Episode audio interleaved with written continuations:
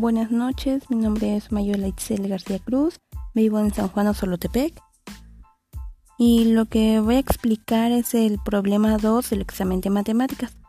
Bueno, lo primero que hice fue restarle a 180 grados 84 para poder saber cuál es el valor entre el ángulo A y el ángulo B y me salió 96 grados.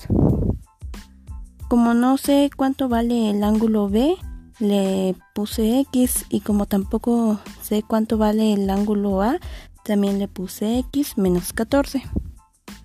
Porque dice que la diferencia de los otros dos es de 14, entonces ahora sé que el ángulo A vale X menos 14 grados.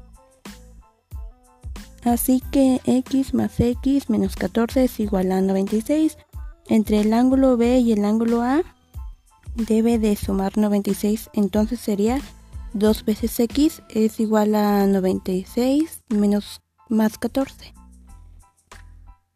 96 más 14 es igual a 110 y x es igual a 110 entre 2 es igual a 55 grados, entonces el ángulo B mide 55 grados. El ángulo A mide 41 porque a 55 le resté 14 grados y me dio 41. Bueno, eso sería todo.